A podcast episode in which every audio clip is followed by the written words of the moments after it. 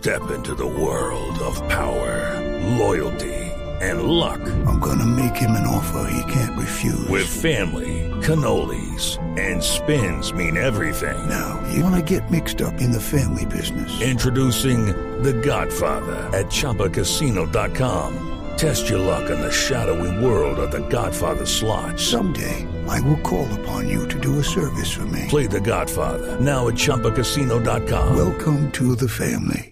No purchase necessary. VGW Group. Void where prohibited by law. 18 plus. Terms and conditions apply. Entonces, Estamos en comunicación con un experto en movilidad para preguntar si, para hacerle esa pregunta que usted se hace, ¿es esa propuesta del doctor Antonio Navarro, pues, válida, viable para Bogotá para ayudar en los trancones? Está con nosotros Fernando Rojas, experto de, mo- en movilidad. Doctor Rojas, bienvenido. Y usted sí es doctor, doctor, ¿no? Porque ya le aprobaron la tesis. Camila, muy buenos días. Sí, sí. Hace 15 días sustenté la tesis y, y nos fue muy bien. Pues nada, pues muy contento. Así que cerrado el capítulo del doctorado. Pero, eh, doctor Rojas, ahí sí me siento sin que me regañen los oyentes, porque acá Ay, nos no dicen que le no decimos de- doctor a cualquiera, no este es doctor de verdad. Señor doctor. Se- señor doctor, doctor Rojas, esta, esta propuesta de, mm, Antonio Navarro, candidato a la alcaldía de Bogotá o precandidato por el momento, ¿tiene algún tipo de viabilidad para ayudar a solventar la movilidad en Bogotá? Eh, Camila, yo creo que tiene sentido, pero el doctor Navarro está hablando desconectado de lo que está pasando hoy en la ciudad. Y lo digo porque eh, hay que tener en cuenta que, nos guste o no, el alcalde Peñalosa hoy tiene en marcha la construcción de Transmilenio por la séptima. Y en esa construcción de Transmilenio se reduce eh, el espacio para los, para los vehículos particulares y entre la 100 y la 32 no va a haber ciclorrutas porque no hay espacio. Entonces, si el, el candidato, eh, el doctor Navarro, está pensando en, en hacer eso, tendrá que encontrar un camino para que el tráfico vehicular, que en este momento, pues, que se movería más bien eh, de sur a norte y de norte a sur por la séptima, pues lo puede hacer por otra vía que hoy desafortunadamente en Bogotá no existe.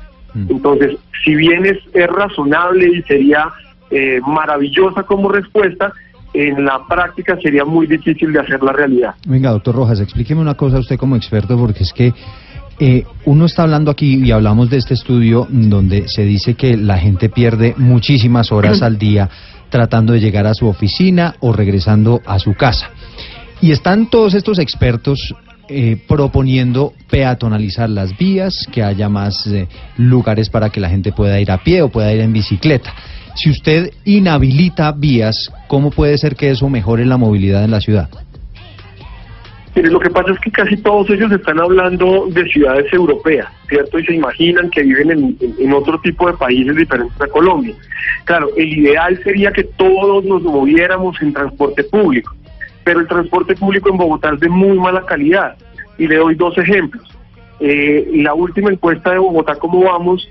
Eh, solo el 13% de los usuarios de Transmilenio está satisfecho con el servicio que presta y el 55% de los encuestados consideran que el servicio ha empeorado.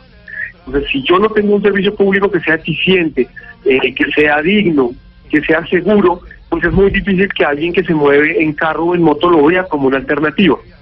Entonces, la idea que están planteando ellos de, peatonalizar en un mundo ideal sería maravilloso, pero necesitaría tener un transporte público lo suficientemente robusto que le permita a la gente eh, utilizarlo de una mejor forma, pero adicional a eso, con una serie de vías que permiten que quienes no se vayan a bajar del carro o tengan un trabajo de carga, ¿cierto? Que estén moviendo eh, productos, pues lo puedan hacer. Y aquí hay una dificultad, por ejemplo, con la idea del alcalde, y es que ni la décima, ni la once, ni la trece, ni la séptima, ni la carrera 17, ni la 30 van a poder garantizar el flujo eh, de la movilidad si él llega a peatonalizar ese tramo tan importante de la avenida Caracas entre la 26 y la 72.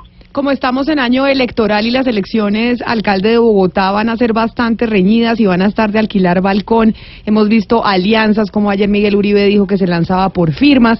Bueno, en fin, esto va a estar muy interesante. Doctor Rojas, vamos a tener diferentes eh, propuestas en torno a la movilidad. ¿Le parece si lo llamamos para analizar? Porque hoy analizamos la de Antonio Navarro, también tendremos que analizar la de otros candidatos. ¿Le parece si lo llamamos para que usted nos cuente sus opiniones ya recién doctorado sobre las propuestas de los candidatos en movilidad Claro que sí, Camila, con mucho gusto. Doctor Fernando Rojas, muchas gracias por estar con nosotros hoy en Mañanas Blue. Que estén muy bien y una feliz tarde.